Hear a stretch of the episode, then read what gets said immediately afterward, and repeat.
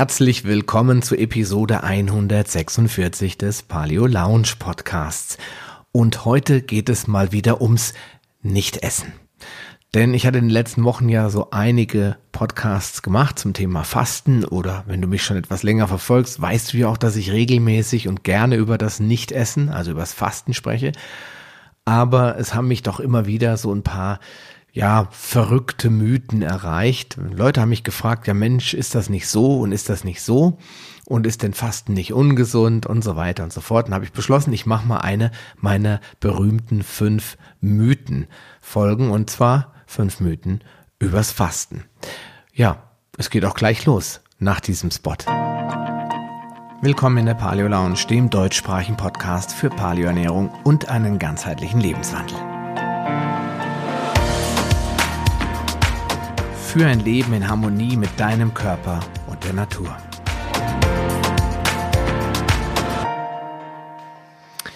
Ja, als ich 2016 meine Ausbildung zum Food Coach bei der Deutschen Trainerakademie in Köln gemacht habe, war ich noch recht neu in der Welt des Ernährungscoachings und konnte nur auf meine eigenen Erfahrungen mit unterschiedlichsten Ernährungsweisen zurückblicken. Ich kannte also nur meinen Körper und wusste nicht wirklich, ob meine Erfolge auf andere Menschen übertragbar sind. Ich hatte gerade eine längere ketogene Phase hinter mich gebracht und auch schon erste Erfahrungen mit dem Langzeitfasten, dem sogenannten Buchinger Fasten gemacht. Zu der Zeit war mir das intermittierende Fasten noch nicht bekannt und äh, ich begann mich damit gerade erst so ein wenig zu beschäftigen. Doch äh, eine Sache ist mir in Erinnerung geblieben, nämlich dass viele meiner Coaching-Kollegen eine völlig falsche Vorstellung vom Langzeitfasten hatten. Die meisten waren sich einig, dass längeres Fasten nicht mehr hilfreich sei und man nach drei Tagen aufhören solle, wenn man nicht nur noch Muskelmasse abbauen wolle. Ja, in just dem Moment musste ich an einen Studienkollegen denken, der satte 21 Tage gefastet hatte und dabei noch jeden Tag Sport getrieben hat. Er sah kein bisschen schlecht aus, sondern mehr wie ein drahtiger Marathonläufer mit klaren und strahlenden Augen und einer sehr reinen Haut. Er erzählte mir von seinem letzten Fastentag und wie das Badewasser ausgesehen hatte, nachdem die ganze Schlacke über die Haut aus seinem Körper gespült worden war. Ja, jetzt wollte ich es ganz genau wissen und begann mich neben dem intermittierenden Fasten auch mit den verschiedenen Methoden des Langzeitfastens zu beschäftigen. Letztes Jahr also, 2017, habe ich dann zum ersten Mal neun Tage lang gefastet und Anfang 2018 direkt nach der Weihnachtszeit und dem Skiurlaub nochmal sieben Tage lang. Das war dann auch das erste Mal reines Wasserfasten. Es war schon recht hart, hat mich aber nicht davon abgehalten, Anfang Mai nochmal drei Tage und Anfang Juni satte zehn Tage nur mit Wasser zu fasten. Ich wollte einfach wissen, ob ich irgendwelche negativen Nebenwirkungen feststelle und vor allem äh, wollte ich natürlich feststellen oder prüfen, ob ich spürbar Muskelmasse verliere. Ja, und äh, jetzt, wo du das hörst, bin ich wieder mal am Fasten und zwar eine klassische drei Tage Fastenkur. Das ist im Moment so mein monatlicher Rhythmus, um den Körper mal eine Pause, vor allen Dingen dem Darm mal eine Pause zu gönnen. Und wie du siehst, kann ich noch einen Podcast aufnehmen. Ja, darüber hinaus habe ich mich auch sehr intensiv mit der Literatur zum Thema Fasten beschäftigt und möchte dir heute ein wenig die Angst vor dem Fasten nehmen, indem ich dir meine fünf Mythen über das Fasten vorstelle.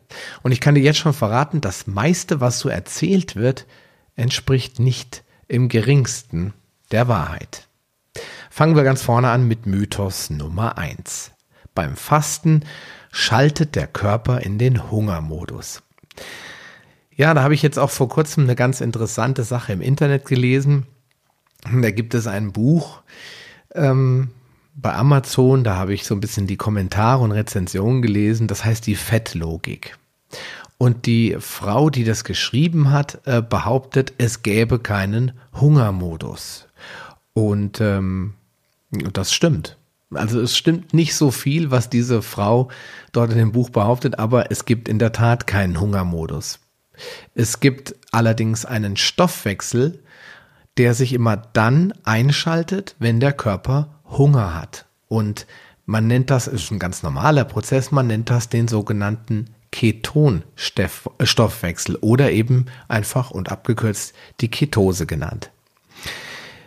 Ja, wenn es einen Hungermodus gäbe, dann wäre der Mythos ja wahr, dann würde das auch tatsächlich bedeuten, wenn du fastest, wird der Körper müde, schwach und lethargisch und ja, wir könnten uns dann auch nicht mehr auf die Nahrungssuche begeben. Wenn das so wäre, dann wäre das eine evolutorische Sackgasse, sage ich jetzt mal ganz einfach. Dann wären wir ausgestorben und äh, viele andere Spezies übrigens auch, denn auch andere Tiere können sehr, sehr lange ohne Nahrung leben. Ja, und ähm, das Wichtige dabei ist, dass ähm, wir, wenn wir uns schwach fühlen, auch nicht mehr antriebsstark sind. Wir haben keine Lust mehr aufzustehen. Äh, jetzt haben wir den Kühlschrank vor der Tür, aber versetz dich mal in eine Zeit äh, um zwei, dreihunderttausend Jahre zurück und stell dir vor, du hättest dann keine Nahrung gehabt. Dann kannst du eben nicht zum Supermarkt fahren oder deine Gefriertruhe aufmachen und dir eine Pizza aufbacken, weil dann musst du aktiv werden. Dann muss, da müssen deine Sinne geschärft werden. Dann musst du klar denken können. Dann müssen deine Muskeln arbeiten. Dann dürfen die Muskeln nicht abgebaut werden, weil das ist, wenn du noch irgendwas brauchst, Du brauchst keinen Darm, du brauchst keinen Magen in dem Moment, weil eh nichts zu essen da ist. Aber was du dann wirklich noch brauchst, ist dein Verstand und deine Muskulatur. Und genau diese beiden Bereiche schützt der Körper beim Fasten ganz eindeutig und ja, nachweisbar. Also, Mythos Nummer eins, beim Fasten schaltet der Körper in den Hungermodus. Das ist schlicht und einfach unwahr. Ich möchte aber noch ergänzen, warum ist das bei Diäten anders? Weil jetzt fragen Leute, ja, warum funktionieren dann die Diäten nicht? Warum nehme ich beim Fasten ab, beim Intermittieren oder beim Langzeitfasten, aber nicht bei einer Diät? Ganz einfach. Wenn der Körper noch Nährstoffe bekommt, wenn der Körper noch Kalorien bekommt, hat er keinen Zwang, diesen, diese Ketose zu aktivieren. Das heißt, er muss nicht sparen, er muss nicht oder er muss sparen, er muss aber nicht Fett verbrennen.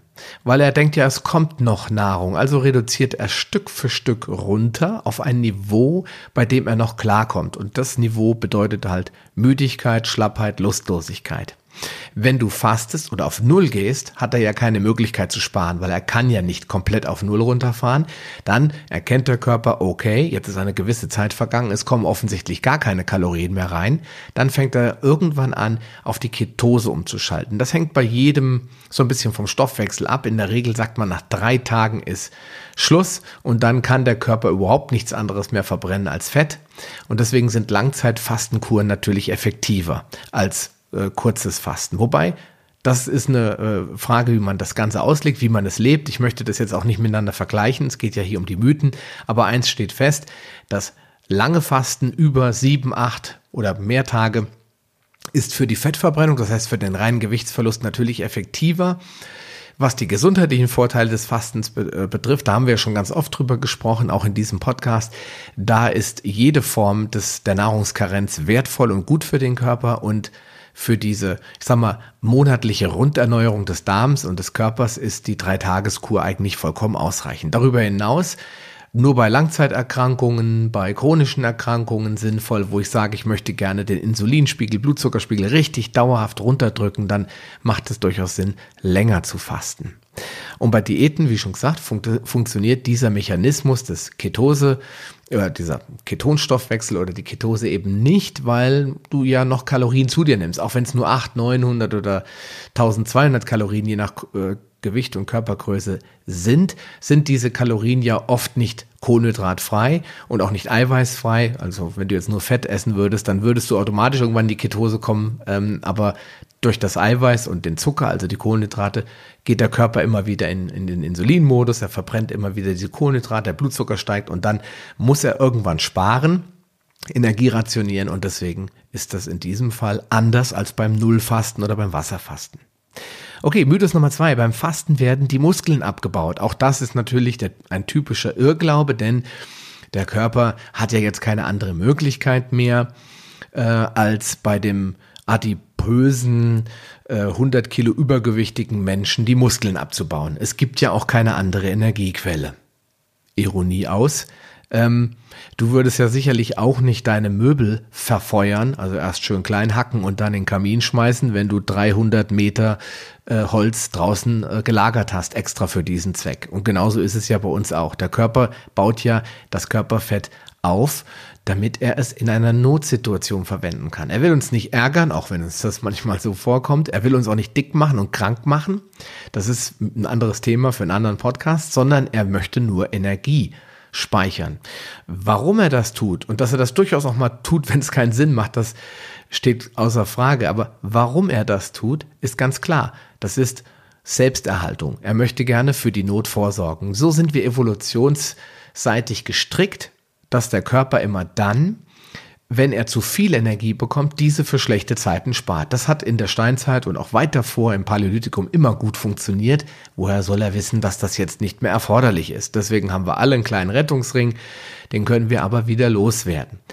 Und ähm, die Muskeln, das ist die sogenannte letzte Verteidigungslinie. Baut der Körper Muskeln ab, dann ist er in der Regel gezwungen dazu, um den Organismus, den Körper, den Menschen am Leben zu erhalten. Und jemand, der 30 Kilo Körperfett mit sich rumträgt, oder 10 oder 20 Kilo, jedenfalls ordentlich Speck mit sich rumträgt, der hat keine Notsituation. Der hat genug Fett, wie mein Ausbilder Jens Frese immer zu sagen pflegt, um von hier bis Moskau zu laufen. Und der wird da sicherlich nicht die Muskulatur abbauen.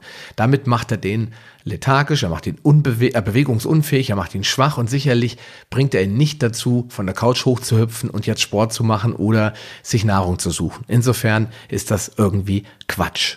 Und was dafür sorgt, dass es auch wirklich nicht passiert, ist wieder mal ein körpereigener Stoff, ähm, der nennt sich Somatropin und der sorgt dafür, dass die Muskeln geschützt werden. Nein, im Gegenteil, sie werden sogar wachsen. Und das wurde in Studien öfters belegt, dass Menschen, die im Fastenzustand trainieren, sogar noch mehr Muskeln aufbauen als Menschen, die in einem normalen Fitnessstadium oder in einer normalen Situation sich bewegen und die Kräfte mobilisieren, also Kraftsport machen. Also Somatropin, nochmal ein Boost bis zu einem bestimmten Niveau. Natürlich kann ich jetzt nicht 40 Tage fasten und Hochleistung bringen. Irgendwann wird der Körper natürlich auch ähm, nicht mehr mitspielen und die Reserven werden dafür nicht mehr reichen. Aber in diesen normalen Fastenphasen, die wir alle kennen, kann Somatropin sehr, sehr gut wirken, kann den Körper seine Muskulatur schützen und dafür sorgen, dass du auch in einem nüchternen, fastenden Zustand noch leistungsfähig bist und wie schon gesagt sogar teilweise besser Muskeln aufbauen kannst als in einem normalen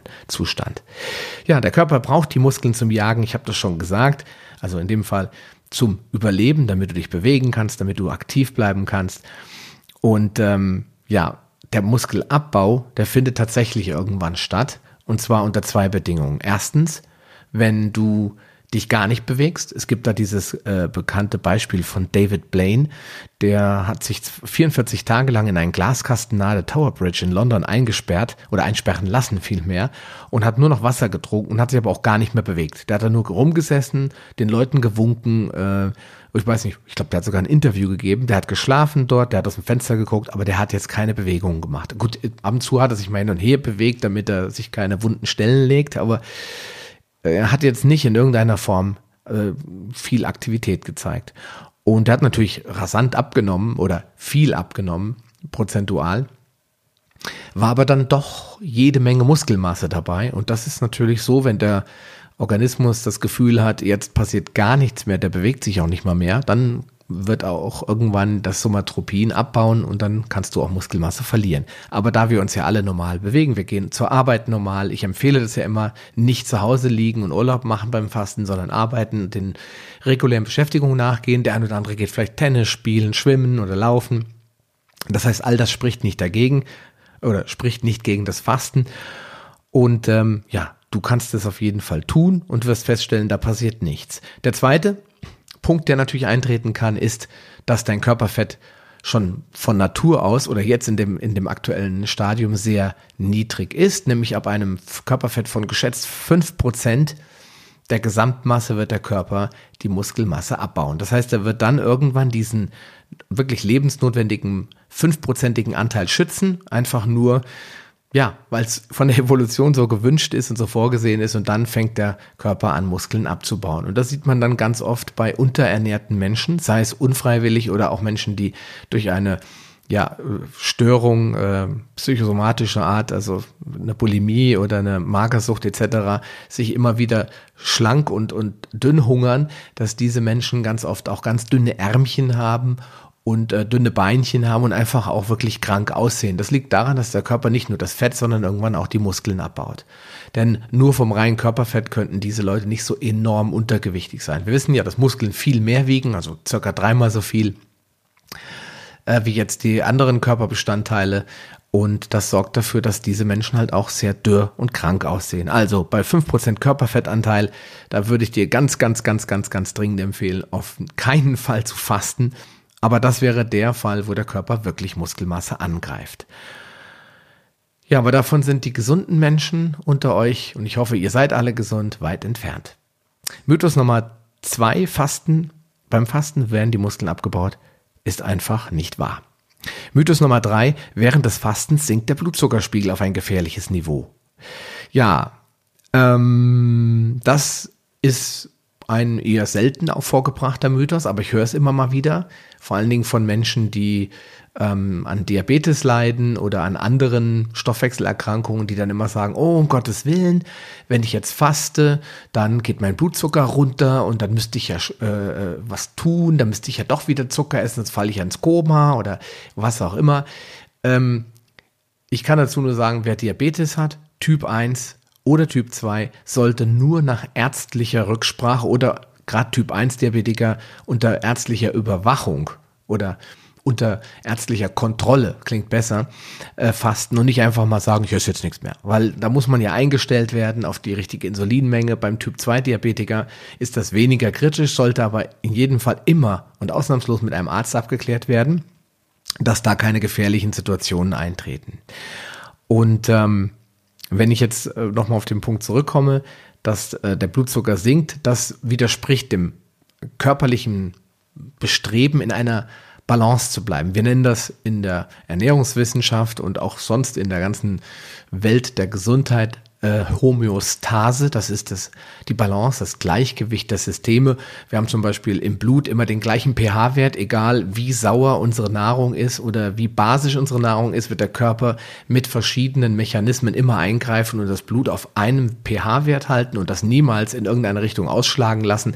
Und das gleiche gilt zum Beispiel auch bei ähm, anderen Mechanismen wie Übergewicht, das sogenannte Setpoint. Ich hatte da schon mal drüber gesprochen. Man kann das glauben oder nicht. Das gilt aber auch für Entgiftungsstrategien. Das gilt für, ähm, ja, ich sage einfach mal so viele Systeme. Immer da, wo Gleichgewicht gefragt ist, wird der Körper das auch einhalten. Und das ist natürlich auch in diesem Fall beim Blutzucker so, weil ein gefährlich niedriger und ein gefährlich hoher, hoher Blutzuckerspiegel sind natürlich nicht das Ziel und äh, würden dem Körper schädigen. Zum Beispiel wird das Zucker, äh, ähm, wenn der runtergeht, das Blutzuckerniveau abfällt, dann falle ich ins Koma. Und wenn der zu hoch ist, kann ähnliches passieren. Ich kann aber auch ähm, wirklich lebensbedrohliche Situationen erreichen. Und das gilt es zu verhindern. Deswegen wird der Körper diesen Blutzuckerspiegel niemals in irgendeiner Form runterfallen lassen. Und wie macht er das? Indem er zum Beispiel über die sogenannte Gluconeogenese, das ist ja die Neuerzeugung von Glucose, aus bestimmten Proteinen dafür sorgt, dass Glucose da ist. Diese wird aber dann äh, sofort verbraucht, wird sofort in Energie umgewandelt, zum Beispiel im Gehirn oder in bestimmten Bereichen, wie zum Beispiel im roten äh, Blutkörperchen. Da wird dringend und ausschließlich Glucose verbrannt und wenn ich jetzt nichts mehr esse, bekäme ich ja von außen keine neue Glucose mehr, also muss der Körper Glucose herstellen für diesen Bedarf, dass er überleben kann. Und das macht er eben teilweise aus ähm, Proteinen, das macht er aus gewissen Fettsäuren. Das, diese Gluconeogenese ist ein ganz, ganz interessanter Prozess und der sorgt dafür, dass es, der Blutzucker auch in der Basis oder in der Balance bleibt. Ja, und äh, deswegen kann der Körper auch nicht übersäuern, weil Bicarbonate ausgeschüttet werden und die sorgen dafür, dass Säuren wieder umgewandelt werden in Basen und dass wieder ein ausgeglichenes, ja, eine Balance wieder herrscht, auch in dem Bereich. Wird diese Balance aufgegeben, aus welchen Gründen auch immer, weil einfach nichts mehr da ist, weil der Körper nicht mehr ausgleichen kann, dann würde er sterben. Deswegen, wenn ich diesen Begriff immer höre, ja, ich bin total übersäuert, dann sage ich immer, nee, wenn du übersäuert wärst, dann wärst du nämlich tot.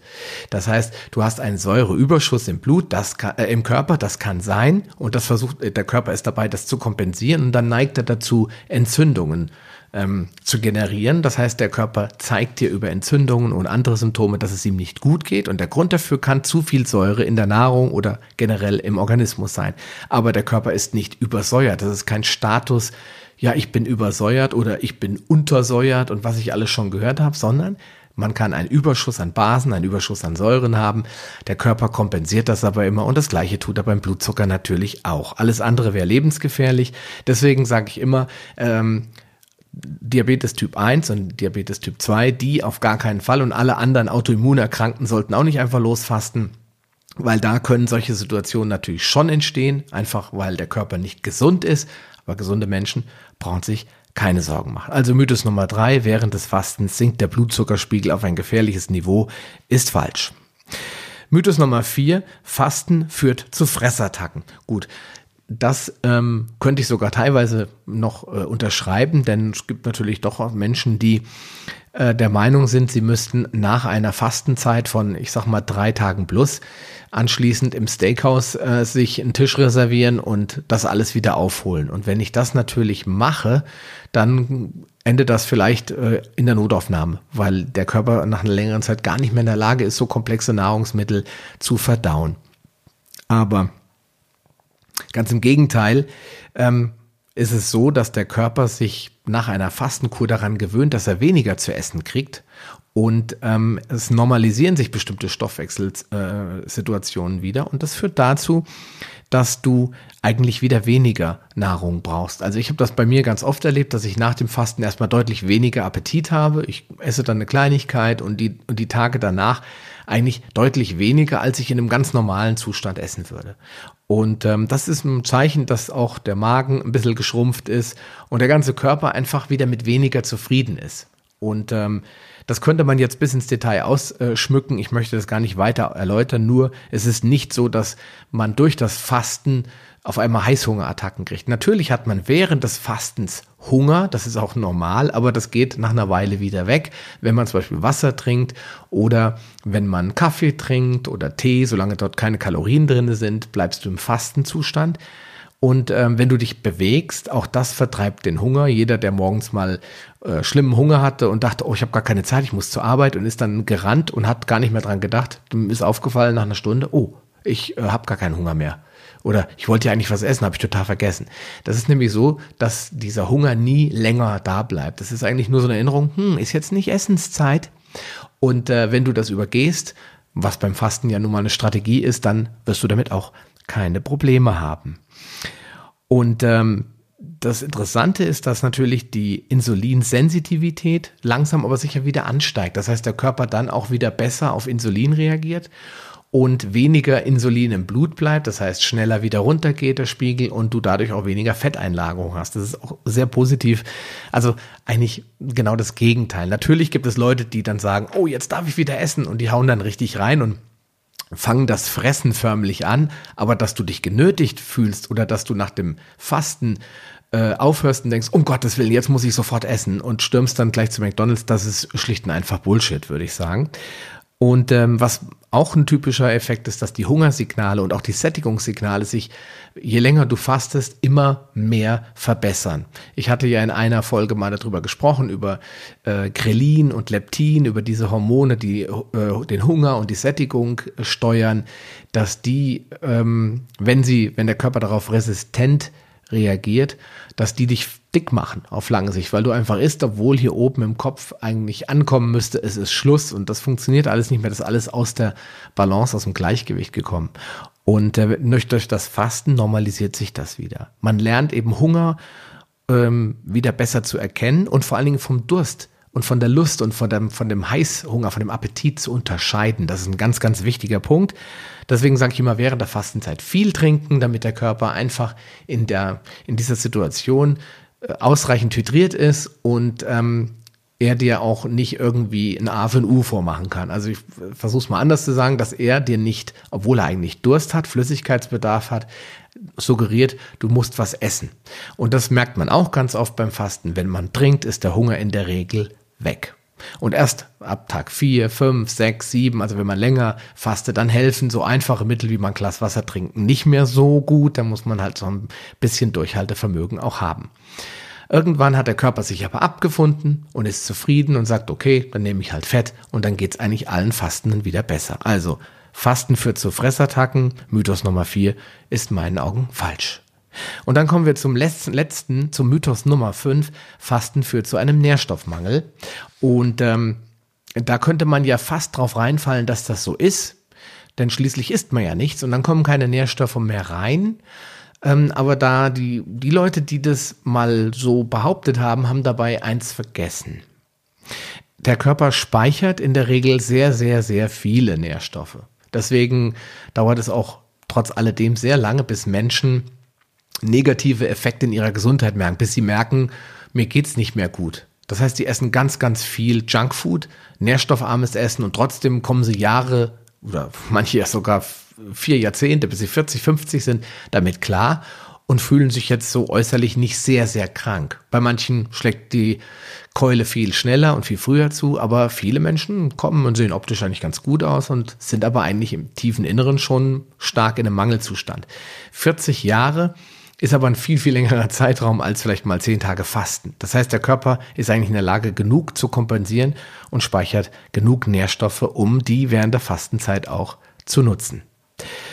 Ja, außerdem gibt es sehr viel weniger metabolische Prozesse, die stattfinden, weil wir bewegen uns zwar, wir sind aktiv und so weiter, aber die Verdauung liegt brach und viele damit zusammenhängende Prozesse liegen auch brach, so dass der Körper auch von schon per se weniger Energie braucht. Außerdem gibt es natürlich sowas wie Recycling und das wird auch ganz oft vergessen. Der Körper baut Fett ab. Und er recycelt Nährstoffe, vor allen Dingen Proteine aus den alten Zellen. Deswegen heißt es ja immer, Fasten wirkt verjüngend. Und das habe ich eben schon gesagt, diese Gluconeogenese zum Beispiel. Wie findet die statt, indem aus Proteinen ähm, Nährstoffe, also in dem Fall Glucose hergestellt wird, in der Leber? Ähm, ich habe da fälschlicherweise gesagt Fettsäuren. Ja, die Fettsäuren dienen, oder die Zellen, die Fette enthalten, die dienen als ähm, Reservoir für alle Nährstoffe, weil diese Fettzellen werden abgebaut und in ihnen sind viele Nährstoffe gespeichert und diese werden verfügbar in dem Moment, wo der Körper die reine Energie braucht. Dann kommen die ganzen anderen äh, Nährstoffe aus der Zelle raus und dann sagt der Körper, okay, hier ist noch ein bisschen Glucose, hier ist noch ein bisschen äh, Eiweiß und hier ist noch ein bisschen von dem und ein bisschen von dem. Und dann wird das verteilt an die fitten Zellen, an die 110% Zellen, die besten, die Survival of the Fittest, wie man so schön sagt. Die stärksten Zellen werden mit Nährstoffen versorgt und die kranken oder nicht mehr so fitten werden abgebaut dieses Zellrecycling, diese, dieser kontrollierte Zelltod, der stattfindet, diese Autophagie, das nennt man dann so, diese Erneuerung der Zellen und die Heilung und Reparatur der Zellen, die findet dann während des Fastenzustands statt. Und da recycelt der Körper jede Menge Nährstoffe. Und da werden natürlich auch Proteine, verschiedene Fettsäuren, Mineralien, Vitamine verfügbar, die der Körper da gespeichert hat, aber jetzt nicht mehr braucht, weil er jetzt diese Zelle einfach zerstört oder abgebaut hat. Ja, und ähm, aus diesen Fettzellen, das ist auch ganz interessant, holt der Körper auch ganz viel neues Wasser. Das biologisch wertvollste für den Menschen, perfekte Wasser, das ähm, kommt aus unseren eigenen Zellen und das steht jetzt den neuen Zellen zur Verfügung. Das erklärt auch, warum gesunde Menschen durchaus bis zu 72 Stunden ohne Nahrung und ohne Wasser fasten können. Man nennt das Trockenfasten. Aber ich muss gleich dazu sagen, Trockenfasten, Achtung, kann lebensbedrohlich sein und sollte niemals, Betonung auf niemals ohne ärztliche Beobachtung versucht werden. Es gibt da Studien aus Russland aus den 50er und 60er Jahren, die bewiesen haben oder die aufgezeigt haben, dass Menschen von Asthma geheilt wurden, die nie wieder ein Hypospray, ach, jetzt sei schon Hypospray wie bei Star Trek, also nie wieder so, ein so ein Spray, so ein Inhalator benutzen mussten, nachdem sie drei Wochen trocken gefastet haben. Ja, also absolut crazy. Ich weiß nicht, wie man drei Wochen trocken fasten kann, aber Es gibt genug Leute, die das in den USA machen, 72 Stunden. Ich habe es noch nie gemacht und wie schon gesagt, ich würde es dir nicht empfehlen, ohne ärztliche Kontrolle äh, das zu machen. Und ähm, bei diesem Trockenfasten, da fragt man sich natürlich, ja, wie kann ich denn ohne Wasser leben? Und das ist auch zurückzuführen auf die sogenannte Zellriss, also auf das Zellrecycling. Weil wenn ich eine Zelle mir angucke, die ist ja flexibel, weil dort nicht nur Fettsäuren drinne sind, die, die die Zelle weich und geschmeidig machen, sondern eben auch Wasser. Wir bestehen halt zu vielen Prozent aus Wasser. Und wenn ich jetzt diese Zellen recycle, das heißt, wenn mein Körper anfängt, durch Autophagie aufzuräumen bei dir im Körper, bei uns im Körper und diese Zellen abbaut, dann wird das Wasser in diesen Zellen verfügbar. Und dieses Wasser, das ist quasi perfekt für deinen Körper aufbereitet worden. In dem Moment, wo du ein gutes Wasser trinkst oder auch ein schlechtes Wasser, dann sorgt der Körper dafür, dass, der, dass die Zellen das Wasser erhalten. Und die Zellen, die wandeln das Wasser so um, dass es perfekt für deinen Organismus verwertbar ist. Und wenn die Zellen das Wasser halten als Reserve, dann können sie es natürlich auch wieder hergeben in einer Notsituation. Und das ist genau das, was beim Trockenfasten passiert und äh, wo sich die Menschen noch drüber streiten, ob das wirklich so gut ist und ob das wirklich funktioniert. Dazu möchte ich jetzt in diesem Podcast gar nicht sagen, aber das erklärt den Prozess des Recyclings oder dadurch wird klar, warum Nährstoffe eben so gut verteilt werden können aus eben abzubauenden Zellen und dass man sich keine Sorgen über einen Nährstoffmangel machen muss. Natürlich wird irgendwann Nährstoffmangel eintreten. Vor allen Dingen David Blaine, glaube ich, hieß er, ne? Der hat das ja ähm, 44 Tage lang gemacht und je nach äh, körperlicher Konstitution und äh, Nährstoffversorgung, wie du vorher gelebt hast, ähm, ob du ein Junkfood-Esser warst oder eher ein gesund lebender Mensch, hast du größere oder kleinere Speicher und dann solltest du natürlich schon ein bisschen darauf achten. Ja, wenn du äh, aber der Meinung bist, oh, hm, da habe ich Angst vor beim Fasten, dann hey, gar kein Problem. Dann nutze ein Multivitaminpräparat oder irgendein anderes Vitaminpräparat. Ich empfehle dann eher Multivitamine, weil diese natürlich alle wichtigen Nährstoffe in einer Tablette beinhalten und die Verdauung von diesen Nährstoffen funktioniert ja nicht mehr so richtig gut. Ja, das heißt, der Körper nimmt sowas ja gerne mit Nährstoffen gemeinsam auf, also mit Nahrung. Und wenn du jetzt nichts isst, dann ist die Nährstoffaufnahme auch aus so einer Tablette nicht unbedingt super. Ähm, ich würde dir deswegen raten, wenn du sagst, ich möchte gerne das ergänzen, ein Multivitaminpräparat zu nehmen, weil du nur eine Tablette schlucken und verdauen musst. Aber bitte bedenke, der komplette Verzicht auf Nahrung für eine Zeit von mehr als drei Tagen kann für kranke Menschen und nicht nur also für kranke Menschen oder Autoimmunerkrankte nicht nur beschwerlich, sondern gar lebensbedrohlich sein. Bitte sprich also unbedingt mit deinem Arzt, bevor du das Abenteuer Fasten angehst.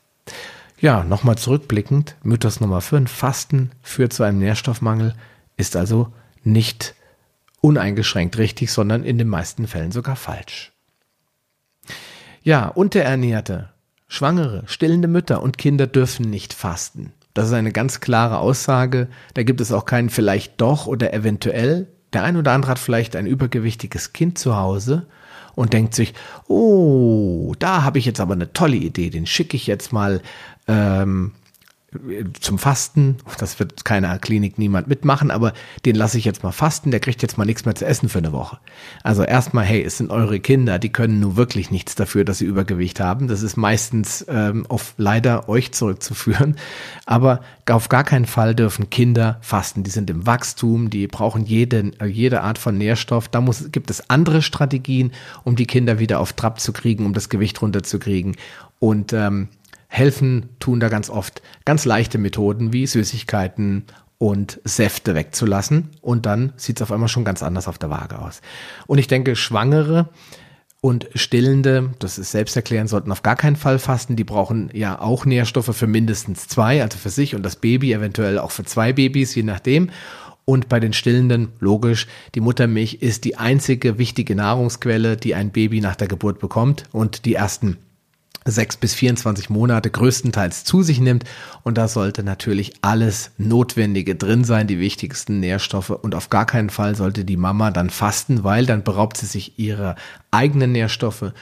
Und die Selbsterhaltung sorgt dafür, dass eben nur noch das, was wirklich überschüssig da ist, ans Baby oder an die Muttermilch abgegeben wird. Man schädigt also den Fötus oder den Säugling, der gestillt werden soll. Auf gar keinen Fall gilt es daher zu fasten für Schwangere und Stille stillende Mütter. Und Unterernährte, das habe ich ja schon gesagt, ist es selbstverständlich. Warum sollten die fasten? Wenn die sich krank fühlen, dann ist es auf den Nahrungsmangel und auf den Vitalstoffmangel zurückzuführen und kann nicht mit Fasten behoben werden. Dann gibt es auch wieder ganz andere Strategien. Aber ich denke, das ist irgendwie selbst erklärend. Ja, weitere Informationen, die vielleicht noch viel, viel tiefer reingehen, bekommst du ähm, in meinem Blog aber auch aus dem Buch von Dr. Jason Fung, äh, das ich dir jetzt in die Shownotes packe. Das heißt, das Handbuch des Fastens, das habe ich verschlungen. Das ist eines der besten Bücher in der Richtung. Und ähm, ja, wie immer würde ich mich natürlich sehr freuen, von dir zu hören.